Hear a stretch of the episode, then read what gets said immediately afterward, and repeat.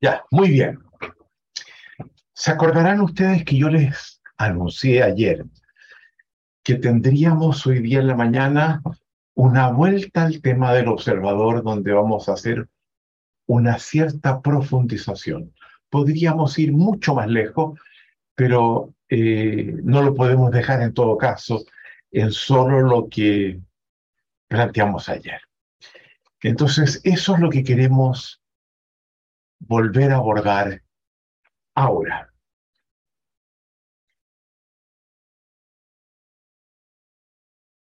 Queremos comenzar diciendo algo que parece de perogrullo. La forma como vemos las cosas es solo la forma como las vemos. Nada nos permite decir cómo las cosas son. Se cuenta, partió con una frase que no decía mayor cosa, pero inmediatamente dijimos una frase que va, es una flecha al corazón de la metafísica, que presume que podemos saber cómo las cosas son.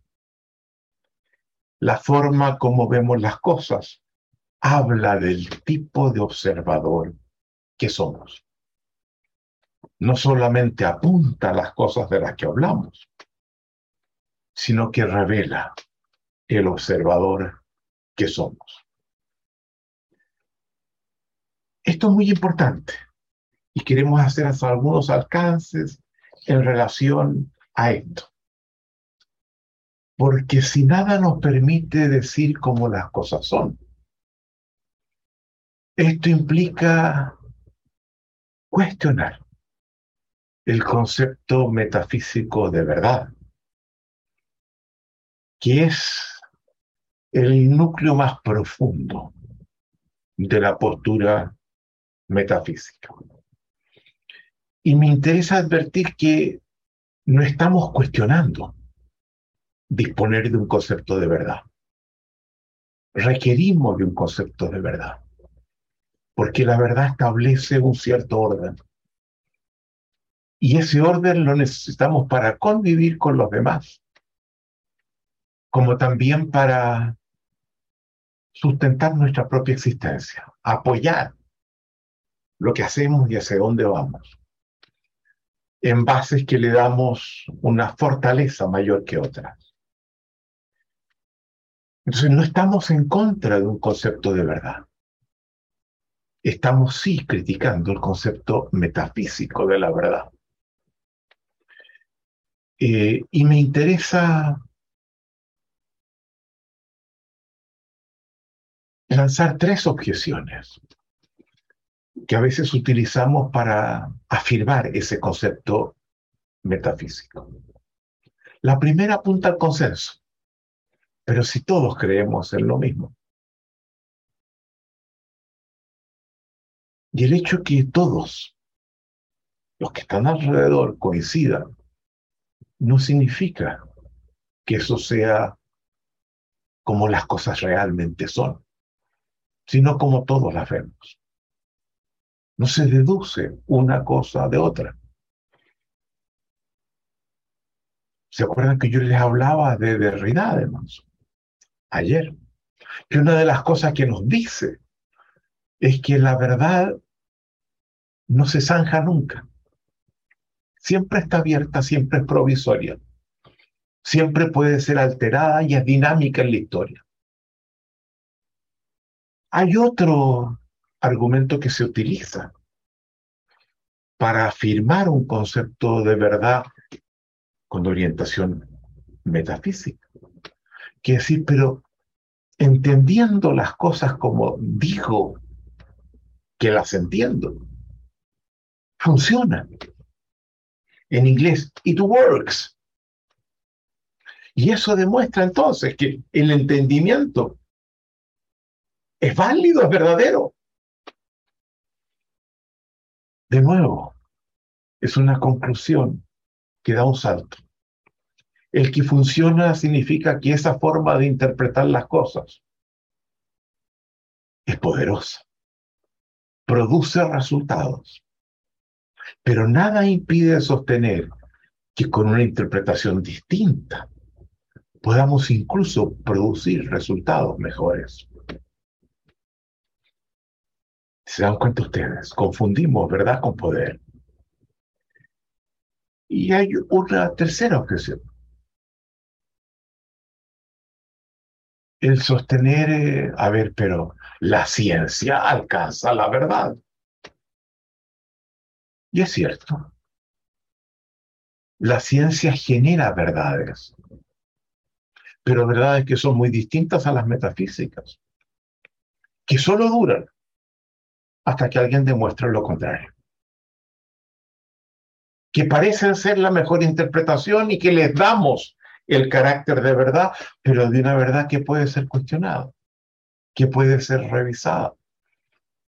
La ciencia tiene un concepto de verdad muy distinto al metafísico, que se establece en función de ciertos criterios que los pares que hacen, que participan de la práctica científica, establecen para validar provisoriamente sus interpretaciones, hasta solo, hasta que se demuestre lo contrario.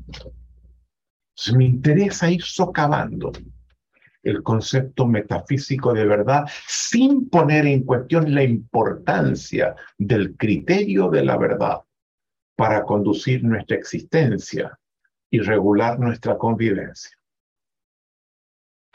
Esto es importante, porque como lo veíamos recientemente, somos observadores diferentes. No somos observadores iguales. Y cada observador observa ciertas cosas y no observa otras. Y eso es muy importante entenderlo no todo lo que está presente alrededor nuestro lo observamos. Observamos aquello que responde a nuestras formas de procurar hacernos cargo de nosotros, responde a nuestros intereses y proyectos. Pero es mucho más lo que hay alrededor que no vemos de aquello en lo que ponemos atención y observamos. Y esto se puede decir de otra forma entonces. Todo observador posee fortalezas, pero también posee debilidades. No hay ese observador omnipotente, un observador que no tenga debilidades, al menos entre los seres humanos. Y podemos ir más lejos incluso. Toda observación ilumina, pero a la vez oscurece. Y esto es central tomarlo en cuenta, porque esto nos acerca a algo que es central, que es instituir una disposición de humildad, de apertura a aceptar que las cosas pueden ser muy distintas al sentido que mi observador les confiere. Si yo no pongo en cuestión el observador metafísico, por ejemplo, cierro la escucha. Si la escucha requiere sustentarse en el respeto, y el respeto es la aceptación de nuestras diferencias, consideradas como legítimas en individuos que somos autónomos, que queremos actuar de acuerdo a, a nuestras propias interpretaciones. Es imposible generar la escucha que proponíamos. Ahora, el tema del observador, que es en donde estamos entrando, es importante como tal como lo anticipamos cuando veíamos el modelo SAR porque solo podemos intervenir, actuar, en un mundo que somos capaces de observar. En los mundos, en, en el mundo que no observamos, ese espacio de la realidad que queda oscuro, o donde tenemos debilidades, la acción se resiente.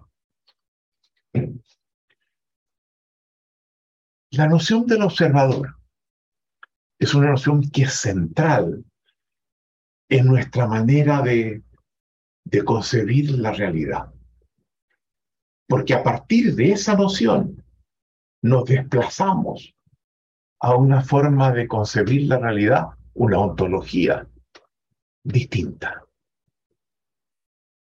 Y el concepto del observador es un concepto del punto de vista del pensamiento muy riguroso.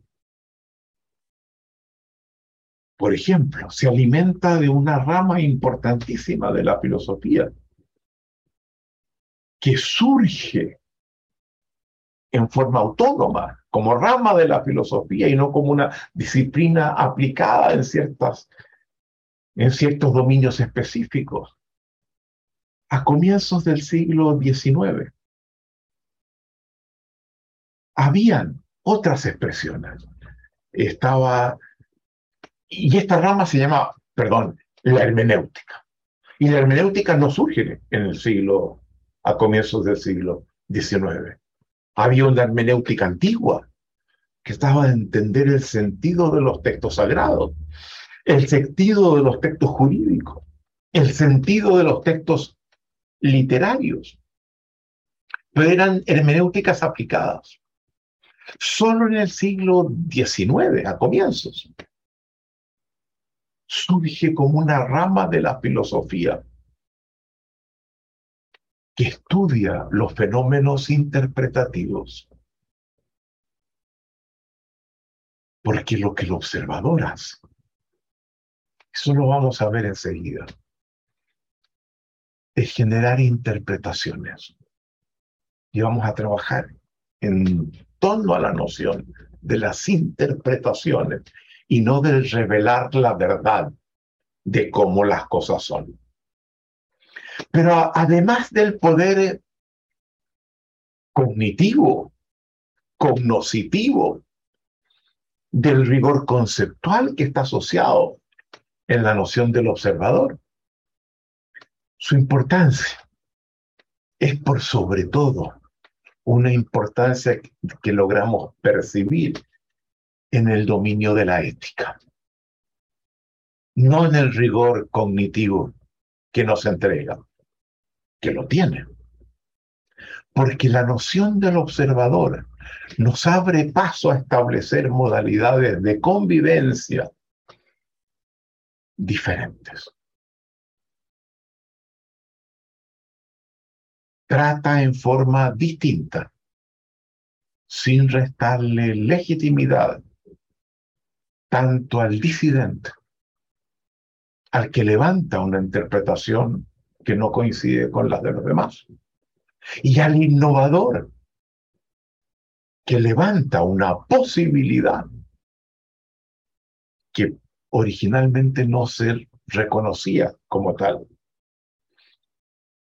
Y esto es central, porque esa ética de convivencia distinta que surge de esta nueva noción una noción hermenéutica de verdad, de una verdad no tan fuerte como la metafísica que zanja y para siempre verdades absolutas, universales, definitivas, como las que reivindica Sócrates, Platón y Aristóteles. Es indispensable para la convivencia que el mundo de hoy, del que hablábamos inicialmente ayer, nos exige. La presunción de que mi posición es la correcta tiene efectos muy importantes en mi relación con los demás.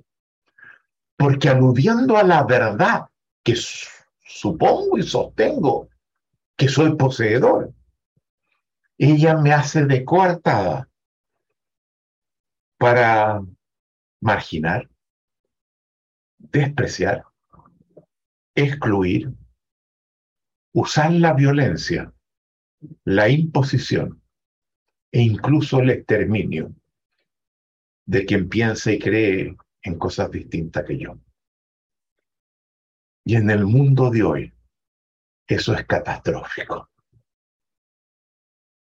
Y yo sé que lo que estoy diciendo remece los cimientos de la forma de ser que hemos sido y que hay que dar tiempo para que nos vayamos familiarizando con un desplazamiento hacia una noción de verdad distinta que se apoya precisamente en la noción del observador.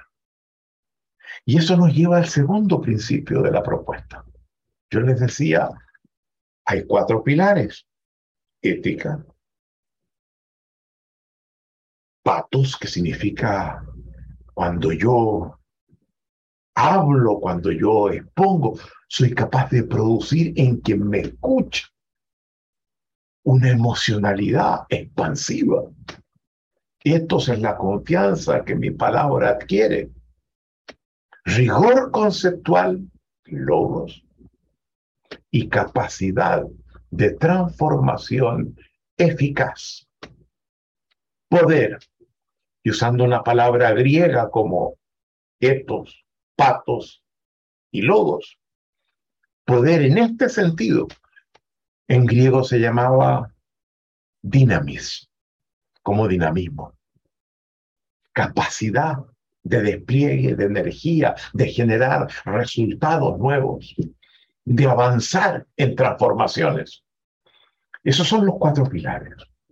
Vimos los cuatro ejes. El eje de la transformación, el eje del lenguaje, el eje de la acción, que conectamos con dos cosas, con el modelo SAR y la mirada de una filosofía pragmática que le confiere valor a los resultados por sobre todas las cosas. Introduce el concepto de competencias conversacionales, que es la forma de concebir la dimensión activa del lenguaje que en el eje anterior descubríamos. Y por último, el eje del aprendizaje, como el desafío fundamental del ser humano. Vamos a estar hablando de eso mañana. Que nos convoca a devenir a llegar a ser lo que no somos, como un tipo de ser muy especial en el universo. De eso vamos a estar hablando mañana. Entonces, esos son los ejes. Y decíamos, del modelo SAL, deducimos los cuatro principios esta vez. Pilares, ejes y principios. El principio de los resultados, que lo vimos en relación al modelo SAR. Y ahora queremos introducir el principio del observador. Mañana veremos el principio de la acción. Y como yo les decía en el próximo encuentro, el principio del sistema, que son los cuatro elementos básicos del modelo SAR. Y el principio del observador dice así, y se lo van a tener que aprender de memoria cortito, no sabemos cómo las cosas son, dado a la metafísica. Solo sabemos cómo las observamos o cómo las interpretamos. Vivimos en mundos interpretativos.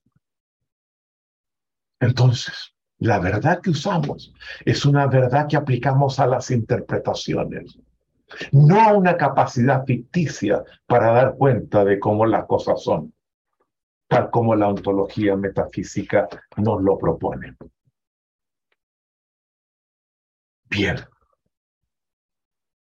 Si somos observadores diferentes, y en rigor no hay dos observadores idénticos, cabe preguntarse qué produce la diferencia? ¿En qué reside? ¿En qué se manifiesta? ¿Cómo se genera la diferencia? Esto es muy importante. Y creemos que, creemos, Esta es una interpretación, ya soltamos las verdades metafísicas, todo lo que viene de aquí para adelante no son sino interpretaciones provisorias, conjeturales, sujetas a ser revisadas y cambiadas. Nos desplazamos en otro espacio ontológico ahora. Creemos que hay dos, creemos, interpretación, que hay dos caminos de respuesta a la pregunta ¿qué produce la diferencia? El camino de la historia y el camino de la estructura. Esta es una distinción muy importante en la filosofía del siglo XX. Distinguir entre lo que se llama la genealogía, la historia, el tiempo, los procesos que, conducen, y la estructura, que tiene que ver con suspender el tiempo e identificar los elementos. Cuando examinamos el programa metafísico, hicimos eso, su genealogía. Pitágoras, Parménides, Sócrates, Platón, Aristóteles, Agustín, Santo Tomás, por mencionar las figuras más importantes que se dieron en el tiempo. Pero dijimos, ¿y cuáles son las premisas? Y cuando decimos cuáles son las premisas, ¿cuál es la estructura cognoscitiva en la que se sustenta esta ontología metafísica? Ya usamos esta distinción. Entonces la diferencia surge de la historia, surge de un conjunto de eventos, procesos, experiencias, que poco a poco nos fueron constituyendo como el observador que hoy somos. No surge de la nada. Incluso surge mucho antes de nuestro nacimiento. Nacemos en un mundo que ya tiene una forma de hacer sentido y que asimilamos que tiene su historia. Y nuestra historia también incide. Esa es una explicación muy importante, muy válida. Y esto se va, ustedes lo van a ver, se va a expresar en la práctica de coaching ontológico que proponemos. Porque hay formas de coaching que tienen prohibido indagar sobre la historia. Para nosotros es fundamental para entender cómo llegaste al lugar donde hoy te encuentras. Pero la explicación que sigue el camino de la historia tiene una restricción que es muy grande.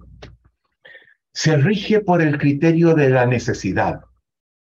La historia se rige por el criterio de la necesidad. Las cosas pasan, dado como estaban dispuestos los factores en el momento que acontecieron. Fue necesario que eso pasara, dadas las condiciones que entonces existían. Y por lo tanto, la historia no la podemos corregir. Pasó. Y eso lo vamos a repetir una y mil veces. En el próximo encuentro vamos a volver a eso.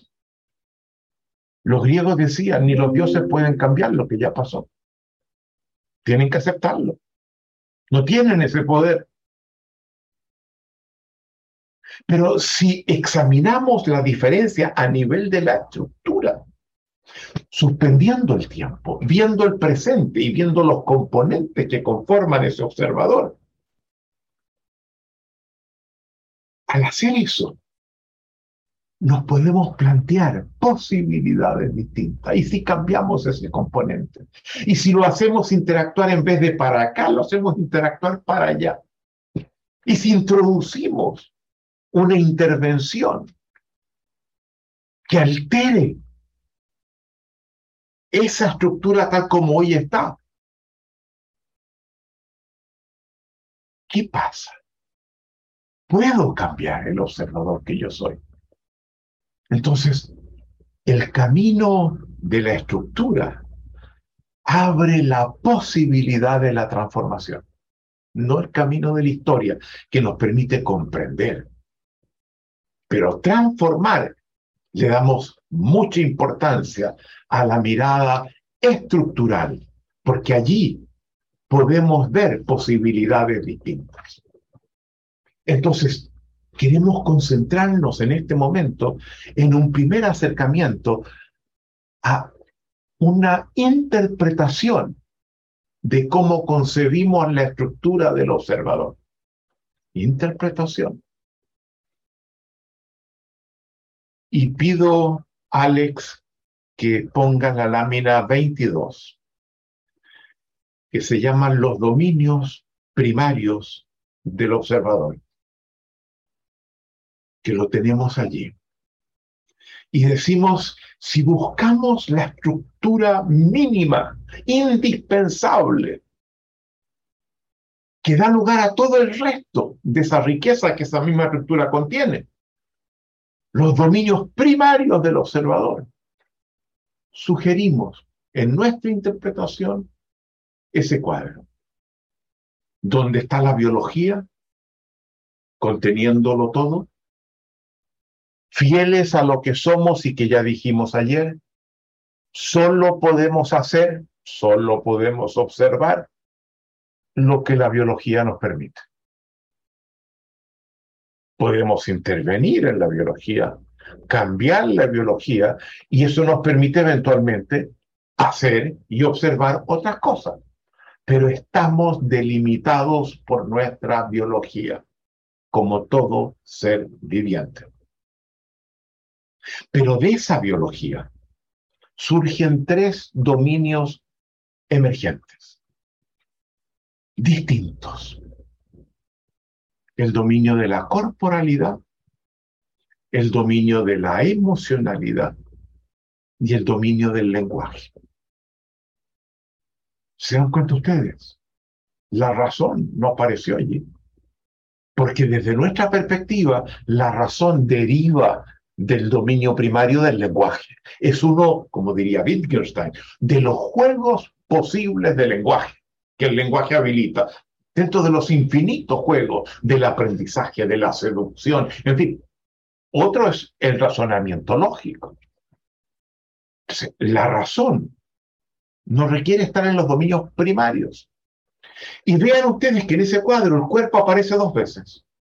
Primero como biología y segundo como corporalidad. Solo vamos a volver a ver cuando examinemos el enfoque sistémico, porque esto es un cuadro que se inspira en el enfoque sistémico que vamos a presentarlo en el próximo encuentro. Cuando examinamos la biología, vemos el cuerpo como una unidad y tratamos de entender sus componentes, su estructura y la dinámica entre ellos.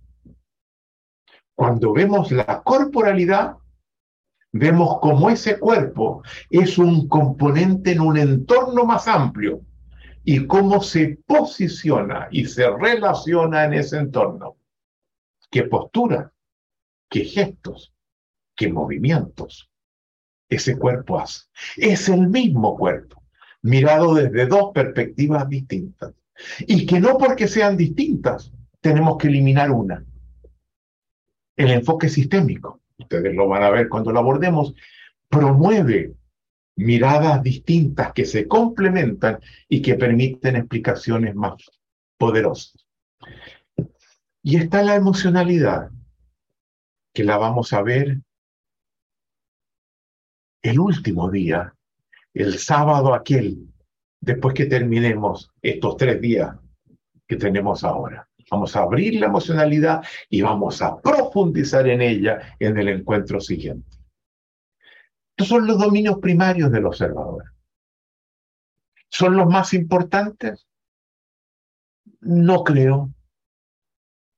Son aquellos de los que surgen todos los demás. Pero hay otros que surgen de esto y por lo tanto no son primarios, son derivados, que quizás son más importantes. Les doy un ejemplo. La espiritualidad, que para mí es un dominio que defiendo con mucha fuerza. Y de eso vamos a hablar también al final del programa y particularmente en un nivel de formación después del ABC, que es el programa avanzado nuestro, entramos también en el tema, más a fondo en el tema de la espiritualidad. Pero la espiritualidad, para, para que exista, exige del lenguaje, que nos ofrece la capacidad de levantar preguntas que la espiritualidad responde. Y requiere de la emocionalidad. Porque en esas respuestas que damos, la emocionalidad nos sirve para orientarnos por un camino o por otro. Pero no es primario. Es más importante posiblemente que la corporalidad. Pero es derivado. Vamos a tomar el lenguaje. Ahora. Y vamos a trabajar con tres aspectos del lenguaje que son, juegan un papel fundamental en el observador que somos. Y me refiero a las distinciones, los juicios y las narrativas. Distinciones, juicios y narrativas son elementos fundamentales Podríamos añadir otros. Nos parece que estos son los más importantes. Pero para entender el observador es imprescindible tocar distinciones, juicios y narrativas. ¿Qué son las distinciones? Las palabras, los términos, los conceptos.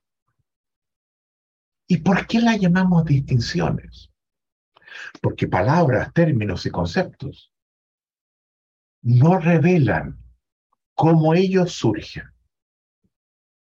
Porque toda palabra, todo término y todo concepto surge de una operación, que es la operación del distinguir, de tomar algo que se nos presenta como una totalidad un poco amorfa, trazar una línea que distingue dos pedazos, que corta ese todo amorfo en dos, o en cuatro, o en tres, colocarle nombre a los pedazos que surgen.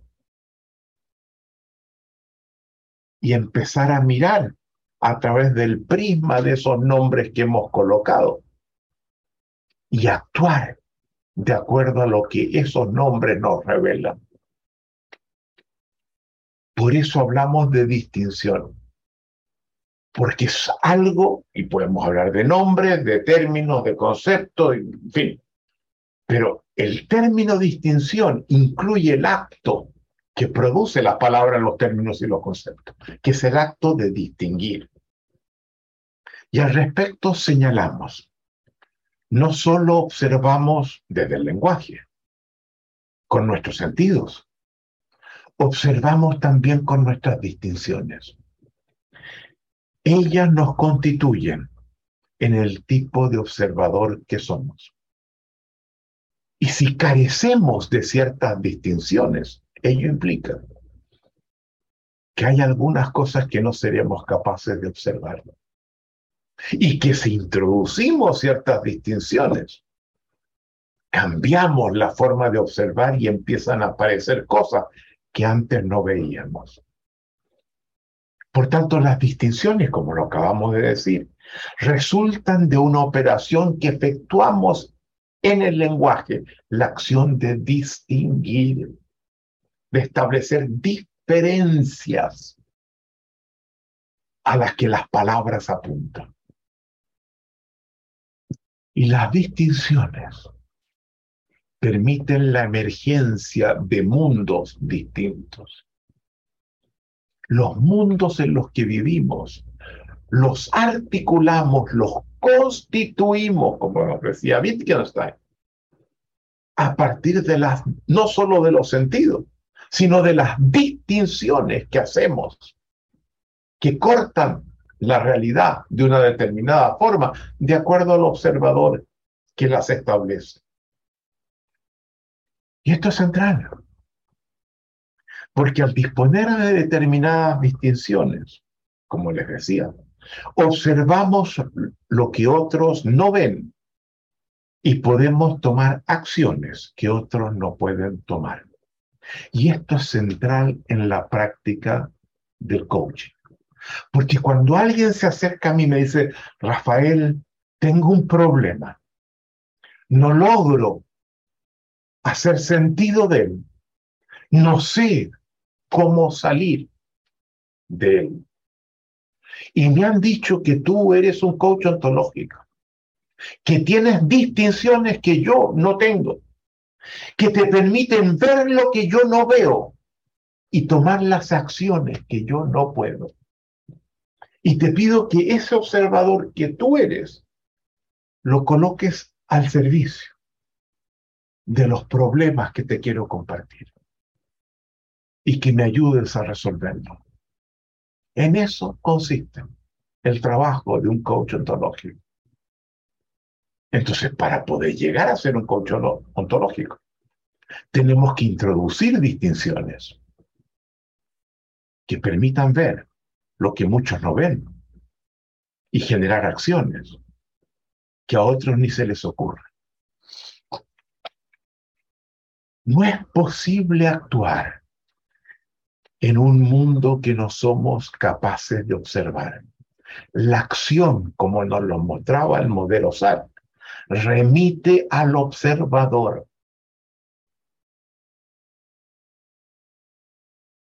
Que hace sentido, que constituye un mundo que define nuestras posibilidades de acción y que es capaz de generar o no generar en él los resultados que aspiramos. Está muy interesante, veámoslo más en chico. Diferentes profesiones se sustentan en un conjunto de distinciones propias de la profesión.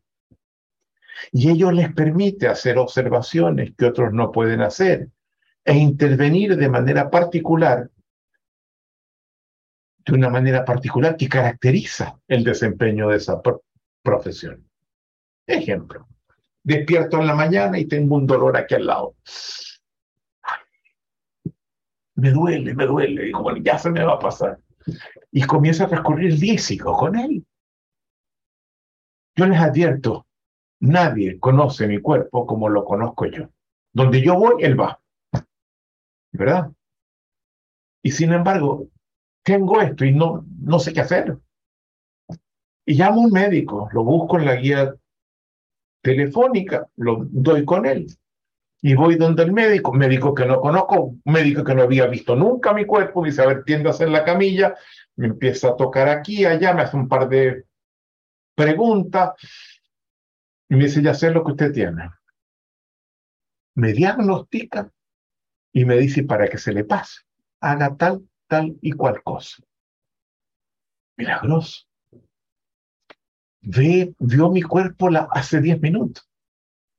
Y ya tengo una interpretación de qué produce esto y una acción que es capaz de curarlo. Cada profesión hace eso. Personas que provienen de culturas diferentes y poseen discursos históricos diversos, interpretaciones macro diversas suelen poseer distinciones diferentes y ello los transforma en observadores distintos.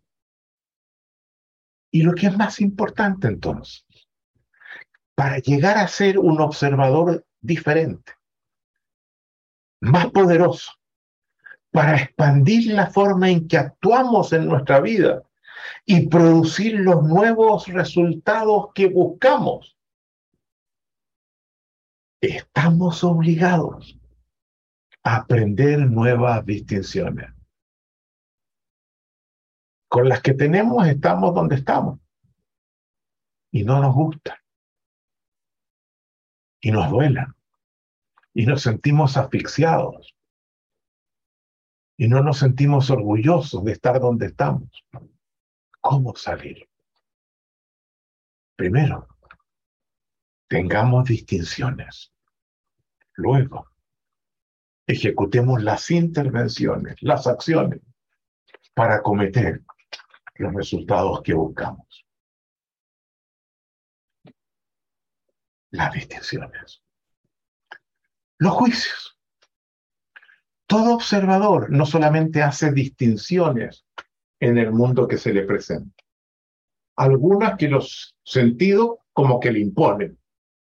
Otras que, que, son independientes de los sentidos, que, que una vez que yo las hago, ahí los sentidos comienzan a ver, pero antes no veían. Pero además de las distinciones que hacemos, todo observador califica el mundo en el que se desenvuelve y lo que en él acontece. Toma posición. Dice, me gusta. No me gusta. Me asusta. Me tranquiliza. Lo encuentro bello. Lo encuentro feo. Esa persona es competente. Para mí completamente incompetente. Es agradable es muy desagradable, es muy amable, es tremendamente agresiva. Sobre el mismo mundo, distintos observadores hacen juicios, calificaciones sobre ese mundo que son distintos. Cada persona hace juicios distintos sobre el acontecer sobre el entorno que la circunscribe y de acuerdo a los juicios que la persona haga, va a, va a actuar de una o de otra manera. Y esto es muy importante porque estamos trabajando el tema del observador y el modelo SAR ya nos mostró que el observador es el antecedente de la acción y la acción es el antecedente de los resultados. Pero si queremos intervenir, si queremos cambiar, si queremos producir transformaciones importantes, tenemos que seguir esa profundización en la comprensión del observador, la acción, para llegar a los resultados. Al cambiar de juicio, se abre la posibilidad de nuevas acciones. Y esto es muy importante. Porque en el trabajo que vamos a ejercer como coaches ontológicos, tenemos que aprender a trabajar con los juicios. Y mañana vamos a profundizar en el tema de los juicios. Mañana en la mañana. Y van a ver ustedes las maravillas que surgen de este tema, el poder que dan. Las narrativas, tercer elemento de el lenguaje. A los seres humanos nos gusta contar y escuchar cuentos. Desde niño, mamá, cuéntame un cuento. Mamá, te cuento un cuento. Papá, me quiero ir a dormir, pero cuando esté en la cama, para yo dormir, cuéntame un cuento. Pero no solamente contamos cuentos, no solamente nos alimentamos con cuentos. Muchas veces solemos creer los cuentos que nos contamos. Y a partir de eso, por darles carácter de verdaderos, vivimos la vida de acuerdo a ellos de acuerdo a estas interpretaciones que articulamos en cuentos. Hay diferentes tipos de cuentos y narrativas, diferentes interpretaciones. Una de ellas, por ejemplo, son las explicaciones, que son cuentos, narrativas, interpretaciones que tratan de dar cuenta de cómo se producen las cosas, de cómo se generan las cosas. ¿Qué fue lo que pasó para que algo aconteciera?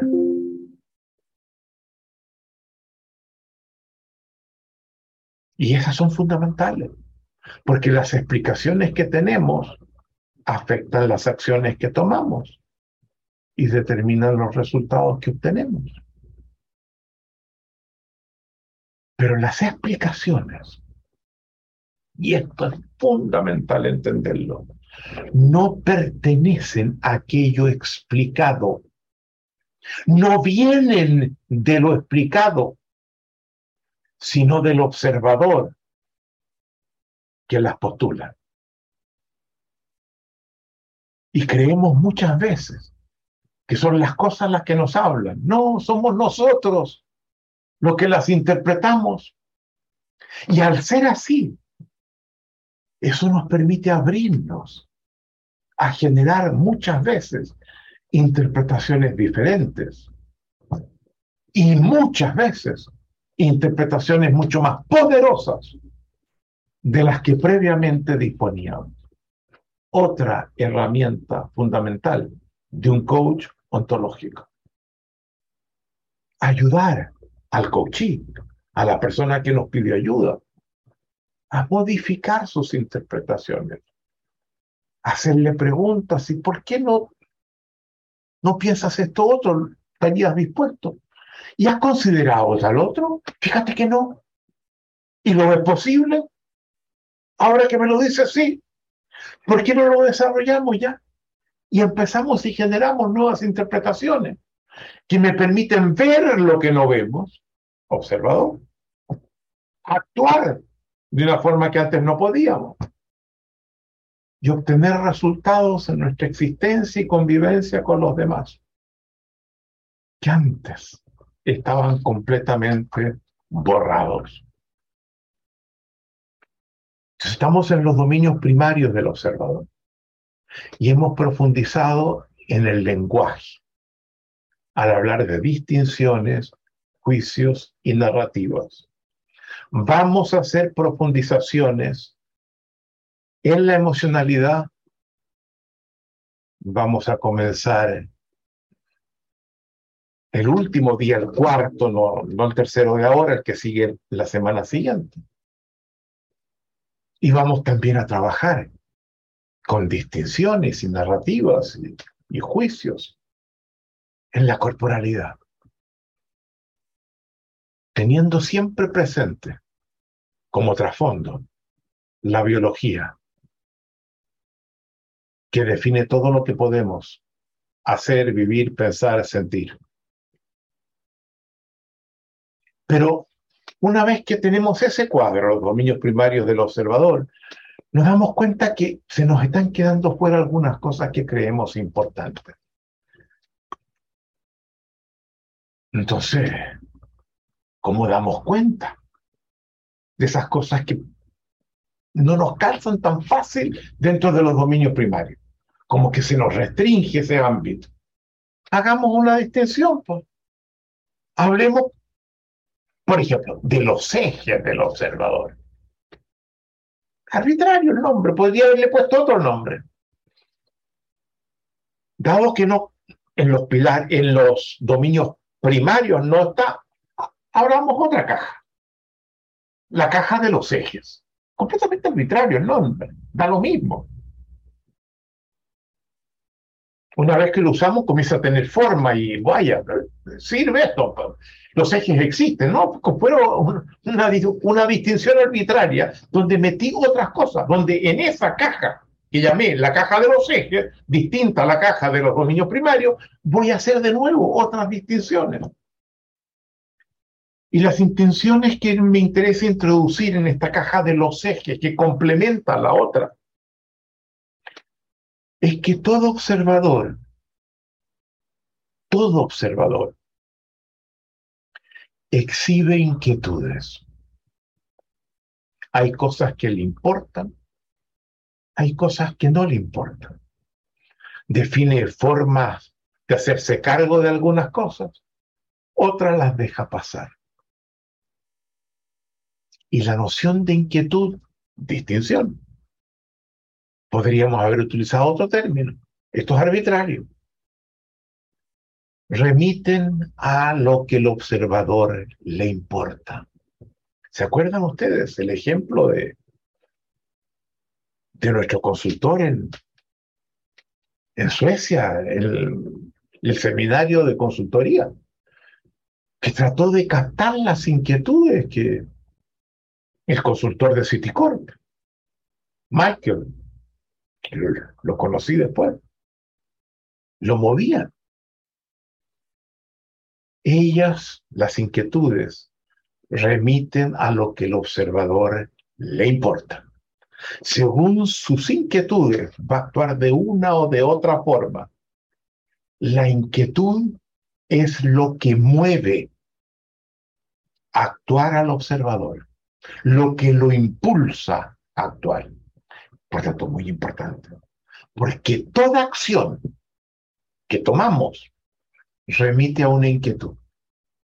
No actuamos porque sí, actuamos para hacernos cargo de una inquietud. Y es muy importante preguntarse cuál es la inquietud que te movió a hacer lo que hiciste, porque nos permite entrar en la forma de ser del otro, comprenderlo mejor y ayudarlo en cosas que a veces él no puede hacer. Distintos observadores actuarán de manera diferente de acuerdo con sus distintas inquietudes. Primera distinción en la caja de los ejes del observador, inquietudes. Vamos a otra. Todo observador posee expectativas diferentes frente al acontecer. Estas expectativas definen lo que el observador espera que suceda. Diferentes expectativas hacen que distintos observadores tengan reacciones diferentes frente a los mismos acontecimientos. Si yo no tengo una cierta expectativa, mi comportamiento frente al acontecer del entorno va a ser distinto. Y las expectativas son muy importantes. Porque muchas veces acudimos, por ejemplo, a un coach ontológico a partir de, que tenemos un sufrimiento que no podemos quitárnoslo de encima. Y lo que el coach ontológico nos muestra es que ese sufrimiento surge de una expectativa desmedida que nos planteamos, que nos conduce a sufrir. Y revisa y trabaja con nuestras expectativas. Y basta que nos muestre que tenemos una expectativa desmedida, que no cabe esperar cosas así, para que ésta se disuelva y dé lugar, en vez del sufrimiento, a la alegría inquietudes, expectativas. Tercer eje de esta segunda caja, posibilidades. Todo observador se para en su existencia, mira al mundo alrededor e identifica posibilidades. Pero esas posibilidades, y esto que voy a decir es crucial, y lo voy a decir y no, no van a captar lo importante que esto es todavía. Esas posibilidades no son entidades del mundo exterior. Puedes quitar la lámina, Alex. Esas posibilidades las, coloco, las coloca el observador. No están allí. Es el observador que viendo ciertas cosas en función de los imperativos de su existencia, algunas cosas se le presentan como posibilidades, otras como amenazas. El mundo no tiene amenazas, el mundo no tiene posibilidades, el mundo es completamente inocente ¿Se dan cuenta? Paso por una tienda donde veo que venden tal y cual cosa y digo, ay, qué rico sería comerme eso. No es el mundo el que me convoca, no es eso lo que me convoca, es en función de que eso gatilla en el observador que yo soy una posibilidad, dado como soy. Las posibilidades representan una manera de mirar el mundo y remiten siempre al observador que somos. Distintos observadores operan con umbrales de posibilidades distintos. No tenemos los mismos umbrales de posibilidad. Y de acuerdo a las posibilidades que cada uno de ellos observen, van a tomar una u otra acción van a generar uno u otro resultado, van a hacer de su vida algo más pleno, más satisfactorio o más restringido. Van a devenir una persona con estas características o con estas otras. Y lo mismo que decimos con respecto a las posibilidades. Podemos decirlo frente a los problemas y a las soluciones. Desde esta ontología, los problemas y las, y las soluciones, tal como las posibilidades, no pertenecen al mundo, remiten siempre al observador. Y si queremos ser un observador más poderoso, que lleve una vida más plena, de mayor sentido, que genere relaciones más satisfactorias. Es bueno saber que esas posibilidades están en el observador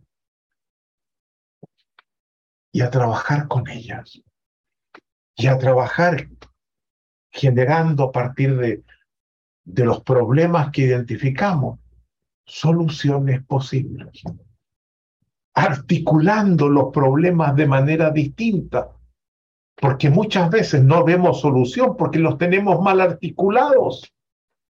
Y una simplemente una articulación distinta del problema cambia al observador y hace distinguir y muestra inmediatamente una solución que antes no se presentaba se dan cuenta de la importancia de este tema. Nosotros le estamos entregando algunos materiales y les pedimos que cada vez que hay algo que nos parece importante, consulten si está en la página web nuestra disponible para ustedes como alumnos, en los libros que les entregamos y no dejen de profundizar un poco más. Esto no es sino una primera interpretación.